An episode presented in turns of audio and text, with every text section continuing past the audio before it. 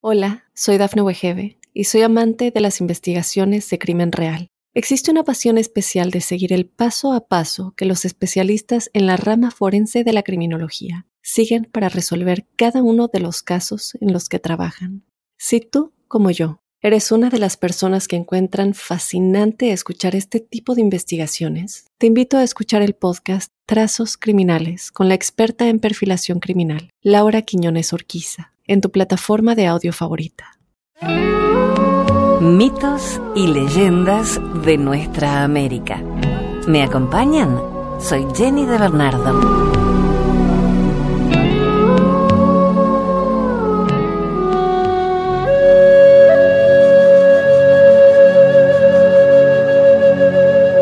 La leyenda del tordo.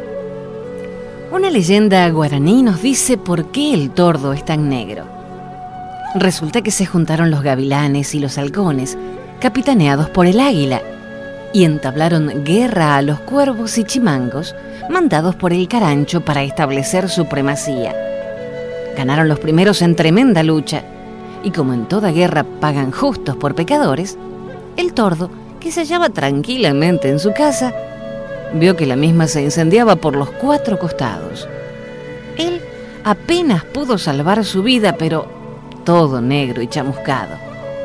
Desde entonces, el color del tordo es el color de la noche.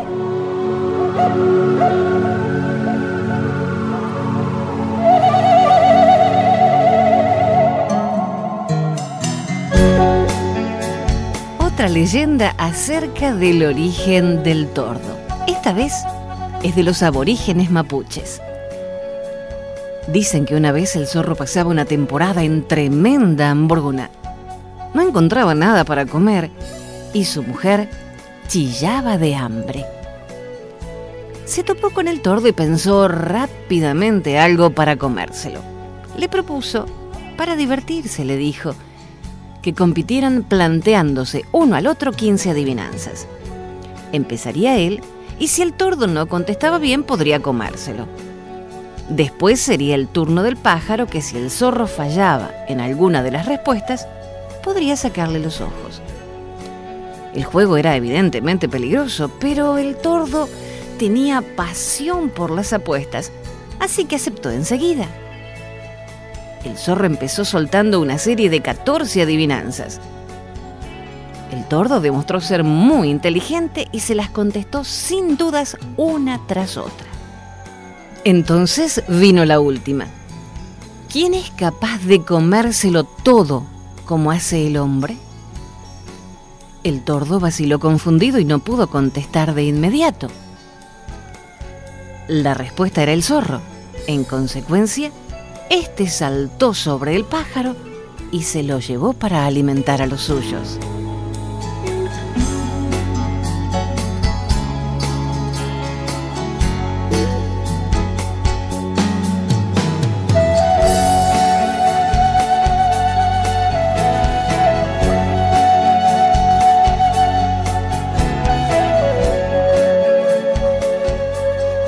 Una tercera leyenda acerca del tordo, el motivo por el cual el tordo no construye su nido.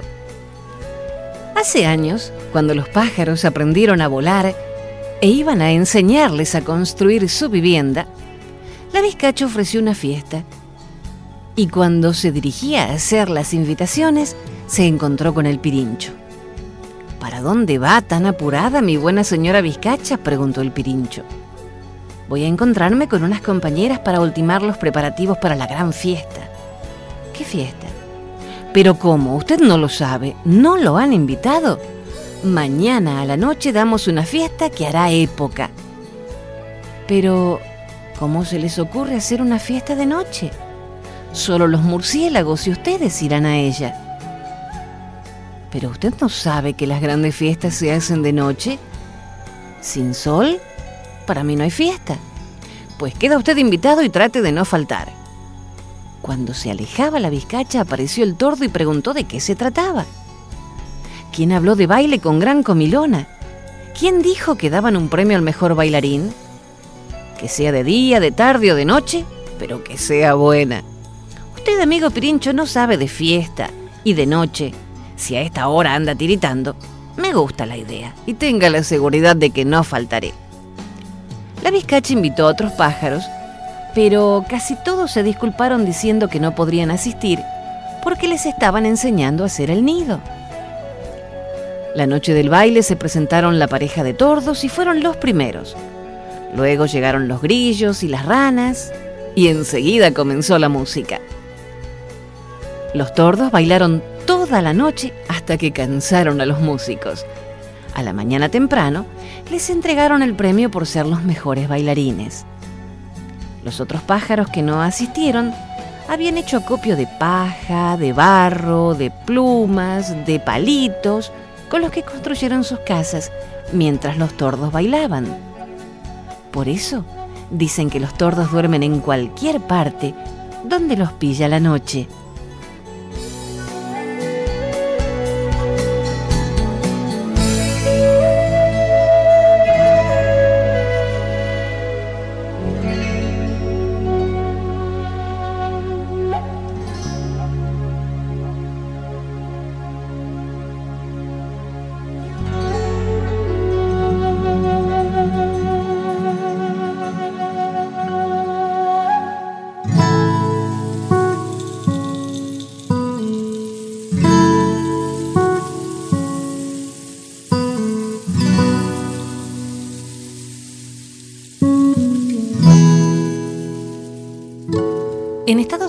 En Wyoming, se propaga hacia el cielo una extraña montaña volcánica de forma cilíndrica.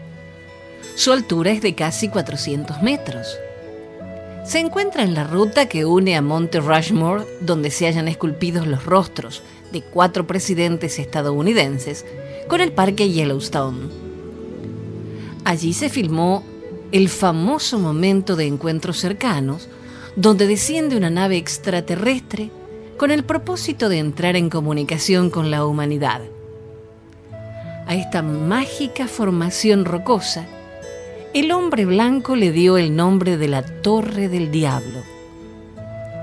Pero los indios que habitaron en la región siempre rechazaron esa denominación por estimarla ofensiva. Para los Kiowas y los Dakotas, el verdadero nombre es la Casa de Campo de los Osos. La razón de esta expresión se relaciona con una leyenda que es narrada aún hoy por los Kiowas y Dakotas del sur de la región de Wyoming. Y ahora la compartimos. La Casa de Campo de los Osos. La gente Kiowa solía cruzar la gran pradera. Cuando el cansancio o la necesidad de alimento lo imponían, los Kiowas acampaban. Una vez, el pueblo Kiowa eligió para descansar un sitio cercano a un bosque. Entre esos árboles vivía la gente del oso. Los grandes y fornidos animales tenían hambre y al oler a los indios que se encontraban cerca, abandonaron su territorio de ramas y piedras y salieron en busca de los Kiowas. Lejos del campamento, siete muchachas, siete hermanas Kiowas recolectaban bayas. Los osos posaron sus ojos ansiosos sobre ellas y entre gruñidos y zarpazos de garras afiladas, se abalanzaron sobre las jóvenes. Las muchachas corrieron con toda su energía. Se adentraron en la vasta, centellante y herbácea pradera. ¿Dónde encontrar allí un refugio? ¿Cómo escapar de los violentos animales hambrientos? Entonces, las fugitivas hallaron una roca, gris, grande, que emergía de la llanura se subieron a la roca, pero acto seguido los osos también hicieron lo mismo. Desesperadas las muchachas comenzaron a cantar un rezo a la roca para que ésta las protegiera de sus agresores.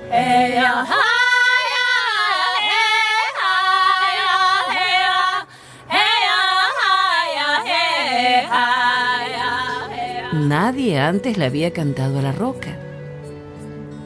Y la piedra, que durante siglos había estado inclinada, se paró y empezó a crecer y a subir más y más arriba, mientras que las jóvenes Kiowa permanecían paradas sobre ella.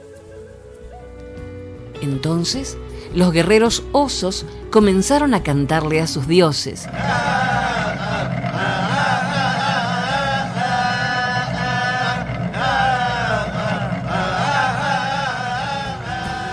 Vigorosos animales crecieron y alcanzaron la misma altura de la piedra que se propagaba hacia lo alto. Los osos intentaron subir a la roca hundiendo sus garras en las paredes ya escarpadas y elevadas de la piedra, pero con sus zarpazos solo consiguieron trazar surcos que parecían cicatrices en las laderas de la naciente montaña. Y la roca creció tanto que los osos asumieron que ya no podían alcanzar su cima. Entonces, resignados, emprendieron el regreso hacia sus hogares en el bosque. Mientras los osos enormes avanzaban sobre la pradera, se iban empequeñeciendo hasta recuperar su talla habitual.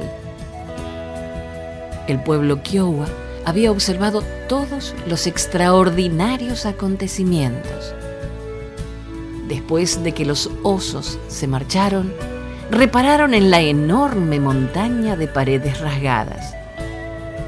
Entonces, algunas voces nacieron entre los Kiowas para asegurar que la extraña montaña recién aparecida era la casa de campo de los osos. Y en la cima de la montaña rocosa permanecían las siete hermanas. Los Kiowas levantaron su campamento y se marcharon, porque pensaron que las jóvenes habían sido devoradas por los osos. Cuando llegó la noche, las jóvenes le cantaron a las estrellas.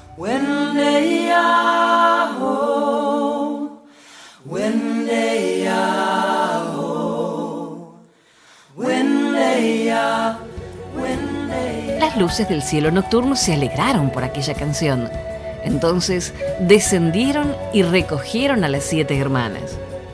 Las mujeres también se convirtieron en estrellas y todas las noches las jóvenes brillan sobre la casa de campo de los osos. Y entonces le agradecen a la roca que creció y se hizo montaña para salvarlas de los guerreros osos. Esta leyenda es una versión de Esteban y Herardo.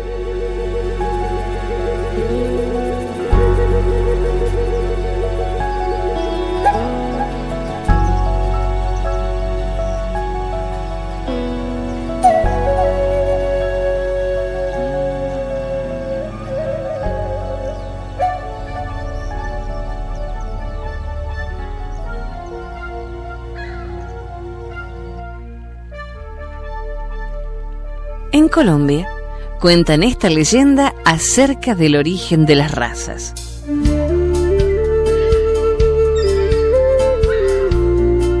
Los indígenas cuentan que existía un río de leche y todos los seres humanos eran negros. Un primer grupo se acercó al río y se bañó en él. Al salir, su piel había perdido el tono original y se mostraba blanca. De allí salió la raza blanca. Al retirarse las aguas del río habían perdido su tono original.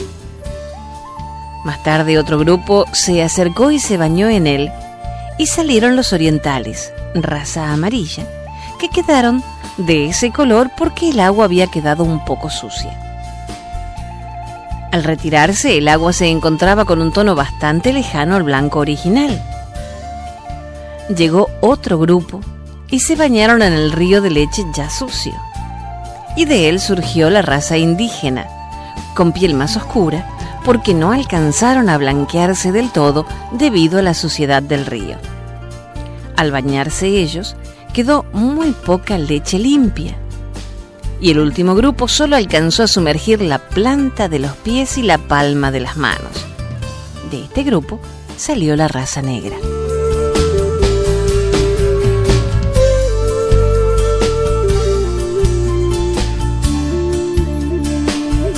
Hacemos una breve pausa y enseguida continuamos con mitos y leyendas junto a la música del grupo ecuatoriano Causac.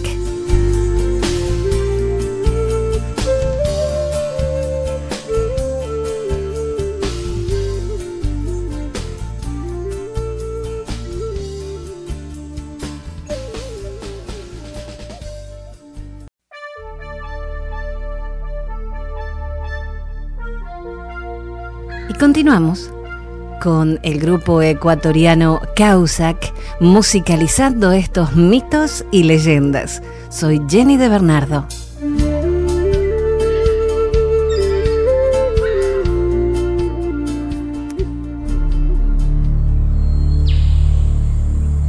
Origen de los ríos chaqueños, una leyenda toba.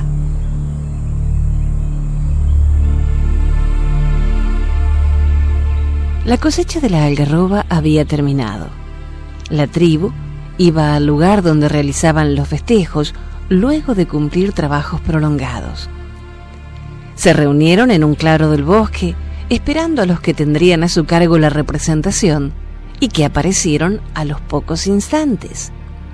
Eran cuatro disfrazados, uno de Nichaj, jabalí, otro de Kiriok, tigre, el tercero de Norerá, zorro, y el último de Diolme, venado. Les acompañaban varios hombres que simulaban ser cazadores. Desde que el juego comenzó y en el que debían atraparse entre sí, actuaron a la perfección, imitando las características y las voces de cada uno de los animales que representaban. Así, se ponían frente a frente, trepaban a los árboles, se perseguían tratando de darse alcance, luchaban unos contra otros y usaban de todos los medios y astucias empleados por los animales cuyo disfraz había adoptado cada uno cuando tratan de poner su vida a salvo. Los hombres, a su vez, intentando atraparlos, no los perdían de vista. Los asediaban, los corrían y atacaban con el mismo ardor y entusiasmo que si se hubiera tratado de una partida de caza. Las carreras y las luchas se prolongaron durante mucho tiempo, con gran alegría de los que presenciaban tan singular torneo. Cuando oscureció y el cielo se cubrió de estrellas, se dio comienzo a la danza.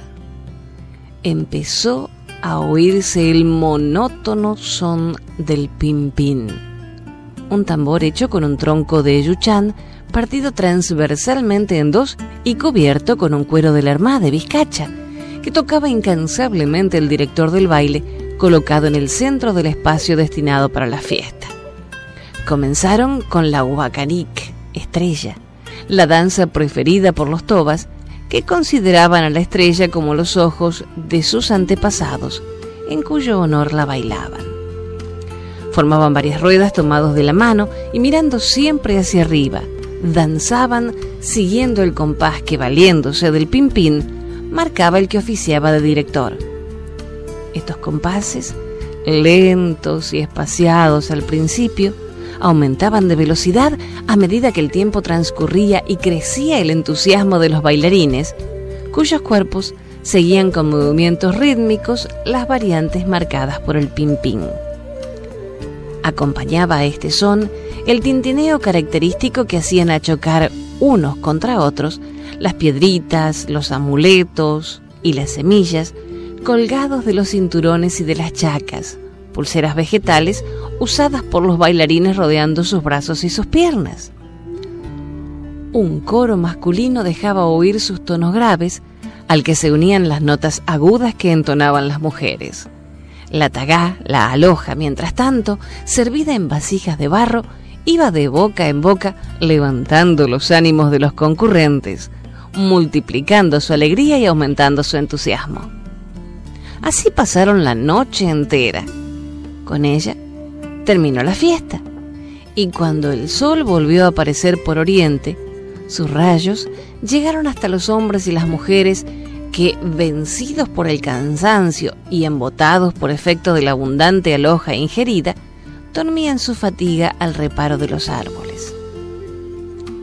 Varios días después de realizarse esta fiesta, llegó a la tribu del Salarnec Chigisi, el cacique, un extranjero que dijo llamarse Coipac.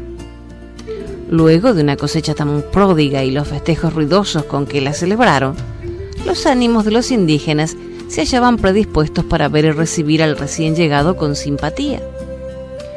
Si a ello se agrega la astucia que empleó el extranjero a fin de granjearse la amistad de los naturales, se encontrará la razón por la cual lo acogieron con afabilidad, no descubriendo sus intenciones aviesas, sino cuando le fue imposible deshacerse de él. Así fue que, en lugar de corresponder a la buena acogida que se le dispensó, quiso al poco tiempo imponer su voluntad y usurpar los derechos de quienes eran los verdaderos dueños de la región. Lo consiguió siempre y ocasionó múltiples daños a quienes solo debía favores. Llegó un momento en que todos le temieron, convencidos que poseía un poder maléfico conferido por el demonio. Temerosos de las fuerzas sobrenaturales y de los enviados de los genios malos, nadie se atrevía a lanzar contra él sus flechas con puntas de ñuaticuruzú, cuyas espinas venenosas eran infalibles. Coipac, por su parte, se reía de ellas, sabiéndose invulnerable al más activo de los venenos. Él no reconocía derechos ajenos y actuaba de acuerdo a los dictados exclusivos de su voluntad y de su conveniencia, sin importarle el prejuicio que sus actos podían ocasionar. Los toldos de las tribus de Chigisi se hallaban en las cercanías de Yuyoma, la laguna del pescado, cuyas aguas brindaban a los Nolahuic indígenas abundante pescado entre los que habían armado, pacú, surubí, sábalo. Las aguas de la laguna guardaban celosas al pez sagrado. Un sacinec, un dorado de tamaño extraordinario, padre de los peces, y que proveía a la laguna de esos animales. Un día, los indígenas vieron consternados que Coipac se dirigía a pescar Llevaba el arco y las flechas de Guayaibí. Marchaba decidido por el sendero que conducía a la laguna de los peces. Entre Guavillús, Daicós, Ibirajús, Pindós, florecidos yaguarratáis, trepadoras burucuyás, huembés de tallos retorcidos y lianas decorativas que con sus guirnaldas de hojas formaban verdes cascadas suspendidas de la copa de los árboles. Enterado Chiguisi de las intenciones de Coipac, le salió al encuentro para prohibirle que diera muerte al pez sagrado, el dorado, cuya desaparición traería como consecuencia el fin instantáneo de todos los peces, con lo que los naturales quedarían privados de tan importante alimento. Coipac, como siempre, recibió la advertencia con desdén y acompañando sus palabras con un gesto burlón preguntó, ¿Es algún privilegiado el dorado de que me hablas? ¿Para que con él se tengan miramientos que no alcanzan a los otros peces? Es el padre de los peces que vive en la laguna y el que proporciona abundante alimento a la tribu, respondió indignado el cacique. Pues tengo deseos de probar si es verdad eso, concluyó Coipac empecinado. En vista de que sus palabras no convencían al malvado, el Salarnec Chigisi decidió rogarle que no lo hiciera. Pero no obtuvo mejores resultados. Y tal como lo tenía dispuesto, Coipac llegó a la laguna de los peces. La tribu, desesperada, veía con horror la grave falta que iba a cometer el perverso Coipac atacando al dorado, al que ellos profesaban veneración y respeto pero sabían por otra parte que nada ni nadie hubiera podido evitarlo, pues los poderes maléficos que poseía el extranjero lo hacían invencible. Poco después, Coipac, con el arco tendido apuntando al pez sagrado que, como si conociera sus intenciones, lo desafiaba no alejándose del lugar. Coipac, creyéndose elegido de la suerte al ver que la presa se le brindaba generosa, tomó puntería y en un instante la flecha despedida con fuerza atravesó el cuerpo del dorado. instantáneamente se produjo algo inesperado, algo que no estaba en los cálculos del presuntuoso Coipac y que sus poderes maléficos no podían conjurar. Las aguas de la laguna crecieron en forma vertiginosa, no tardando en desbordarse. En el semblante del malvado Coipac se pintó el terror más espantoso al suponer que podía ser alcanzado por la avalancha de las aguas que corrían por la llanura sin que nada las detuviera. Delante de ellas iba el extranjero, quien habiendo arrojado el arco y las flechas que le entorpecían los movimientos retardando su carrera, huía desesperado, tratando de evitar ser alcanzado por el agua que deliberadamente seguía su rastro amenazando con ahogarlo. Pero la carrera se prolongaba tanto que de vez en cuando la fatiga vencía al indio, que se veía obligado a detenerse para recuperar energías. Esos instantes eran aprovechados por las aguas para detenerse también y esparcirse por el llano formando lagos y lagunas, que al llegar hasta donde se hallaba Coipac lo obligaban a recomenzar la carrera interrumpida. Esto sucedió muchas veces y en una gran distancia, hasta que Coipac, completamente rendido, cayó sin poder levantarse más. Las aguas lo cubrieron, deteniéndose desde el momento que ya habían cumplido su propósito, castigar al matador del pez sagrado. El camino seguido por las aguas, desde que salieron de la laguna de los peces, persiguiendo al malvado y desaprensivo Coipac hasta su total rendición, marcaron un curso de agua que dio abundante pesca a los habitantes del Chaco, respetuosos adoradores del dorado sagrado. Ese fue el primer Tuyate, el primer río que regó las llanuras boscosas del Chaco, según decían los tobas, el que a su vez dio origen a los otros, encargados de ofrecer su linfa clara a los habitantes de la región, a sus animales y a sus plantas, como una ofrenda de vida que el dorado sagrado ofreció a quienes lo habían venerado como enviado de los dioses.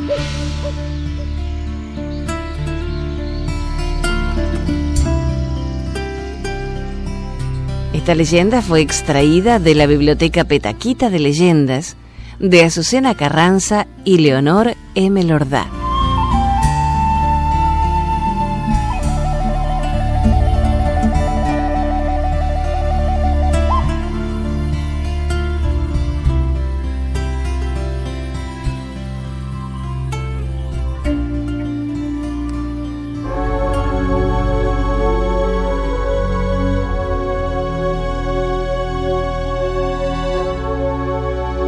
La creación de los mapuches después del diluvio. En el inframundo, debajo de las aguas, moraba Kaikai Filú, la culebra enemiga. Un día, las aguas comenzaron a subir. En los cerros que tienden a los mundos de arriba, vivía Trendren, culebra amiga de la tierra seca, quien aconsejó a la gente subir a las montañas. El agua subía y subía, pero también lo hacían los cerros. Kai se oía bullir. Tren Tren se oía gotear sobre los cántaros que cubrían las cabezas. Algunos no pudieron salvarse. Son peces, son rocas. Quienes estuvieron más cerca del fuego solar quedaron cobrizos. Los que se salvaron hicieron sacrificios el agua se calmó y las montañas también se calmaron. Quienes se salvaron bajaron los cerros, se esparcieron por la Mapu, tierra, y poblaron los valles. Así nacieron los mapuches, la gente de la tierra.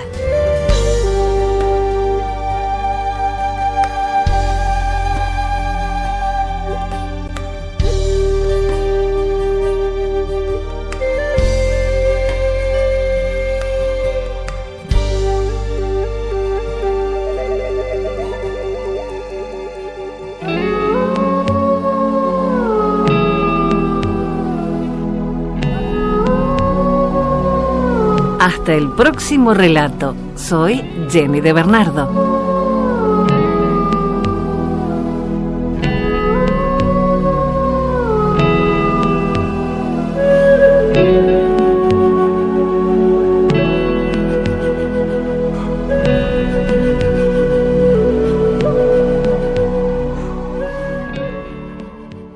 Hola, soy Dafne Wegebe y soy amante de las investigaciones de crimen real. Existe una pasión especial de seguir el paso a paso que los especialistas en la rama forense de la criminología siguen para resolver cada uno de los casos en los que trabajan. Si tú, como yo, eres una de las personas que encuentran fascinante escuchar este tipo de investigaciones, te invito a escuchar el podcast Trazos Criminales con la experta en perfilación criminal, Laura Quiñones Orquiza en tu plataforma de audio favorita.